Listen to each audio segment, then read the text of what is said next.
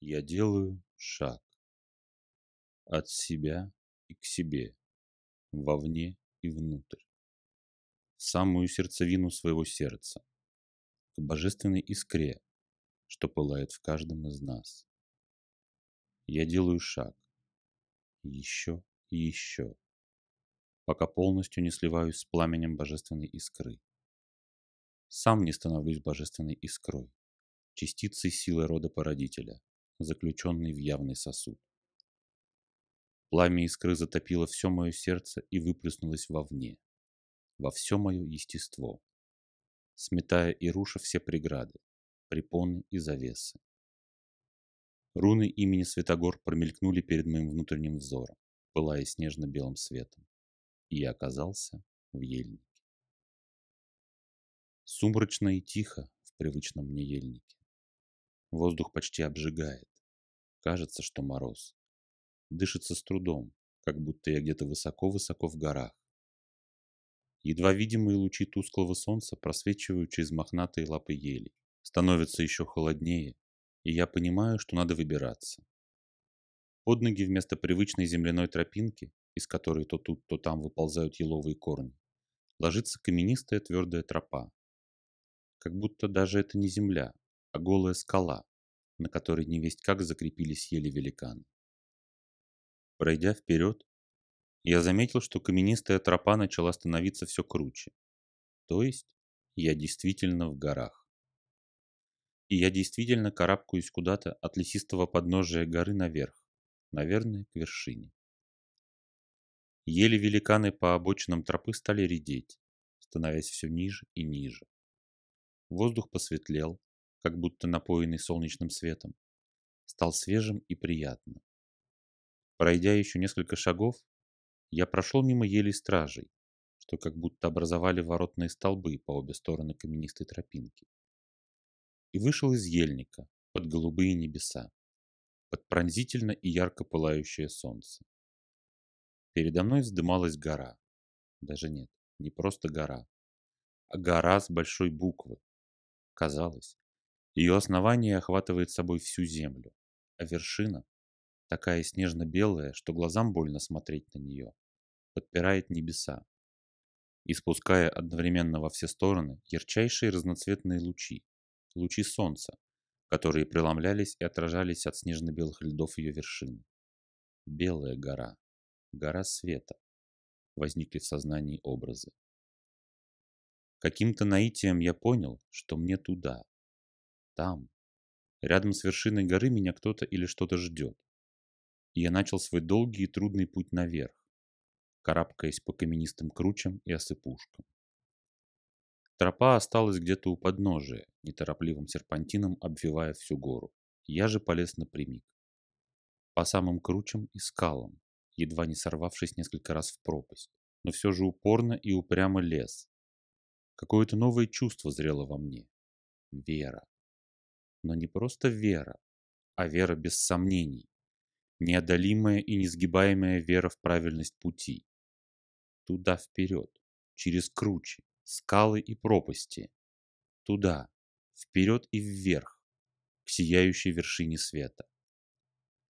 Наконец, едва преодолев последний скальный выступ, я почти теряя силы перевалил через край скалы и оказался на ровном обширном плато, центре которого и возвышалась, сияя, та самая гора, которую я видел снизу. От места, где я выкарабкался с круч, тянулась ровная дорога, мощенная тяжелыми ровными плитами, тоже белыми и сверкающими, отражающими неистовый свет солнца, изливающийся с небес. Дойдя через некоторое время до подножия горы, я увидел арку, изящно выгибающуюся на ее склоне. Внутренность арки была поддернута мглой, но иногда что-то разноцветное проблескивало сквозь хмарьи завесы. «Смотри внимательнее», — услышал я грохочущий, перекатывающийся глыбами голос. Мое зрение прояснилось, и слева от арки я увидел вырубленную в скале лестницу из белоснежных ступеней, уводящих куда-то вверх, к вершине. «Тебе туда, ступай!» — прогрохотал в голове тяжелыми каменными глыбами тот же голос. «Брат давно ждет тебя!» Одолев сотни ступеней лестницы, я оказался на небольшой площадке близ пика горы. Кругом полированный белый камень и лед. Все сверкает нестерпимо. Глазам почти физически больно от неистового сияния света, который дробится, преломляется и отражается от полированных граней и льда. Я как будто попал в столб великого радужного огня, пронзающего всего меня и все живое на планете. Зрение мое еще больше прояснилось. И на самой площадке я увидел простое каменное кресло, правда исполинского размера. А в кресле и самого великана исполина. Могучего воина в полном доспехе, с мечом и щитом, которые были прислонены тут же к креслу. Воин-великан повернул ко мне свое лицо, и я увидел умудренного годами крепкого Середовича, из глаз которого смотрела вечность, а сияющий в очелье камень соперничал своим блеском с неистовым солнцем над головой. «Я ждал тебя, и ты, наконец, дошел. Долог и труден был путь, но главное — результат, и ты тут». «Как твое имя, воин-великан?» — с вежливым поклоном спросил я. «Я Светогор, хранитель горы света, иначе называемый осью мира и стажаром, что по воле рода дает жизнь всему сущему в яве. Ты уже знаешь, что все до древности вы, дети рода породителя, утратили связь со своим сердцем, пойдя на поводу у иллюзий разума. Заигравшись в иллюзии, вы стали мнить себя сами богами и утеряли связь с нами. С потерей связи с сердцем и с нами поток стажара на земле иссяк, Почти некому стало поддерживать его огонь в яве. Огонь стажара – это сила всех богов, то есть сила самого рода породителя.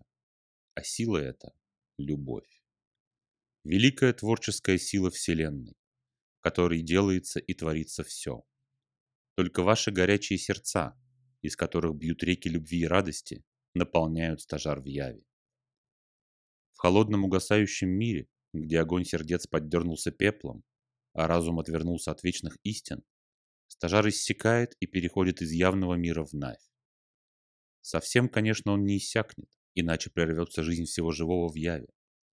Но что сравнивать тонкий ручеек с могучим потоком, который ранее изливался в Явь от рода? Это как сравнивать незрачную шерстинку с корабельным канатом. Сейчас темное время заканчивается, проходит ваша ночь души, и сердца ваши заново открываются, наполняются любовью и светом. Стажар снова наполняется и крепнет. Совсем скоро в явном мире вы будете зреть то, что ранее называли чудесами. Так укрепите же ваше сердце, откройте его во всю ширь и обновите свою связь с родом породителем и родными богами. Всеми силами свивайте из горячих струй любви, что льются из вашего сердца, радостный канат связи с нами. Свивайте свою радость и любовь с воспрянувшим стажаром.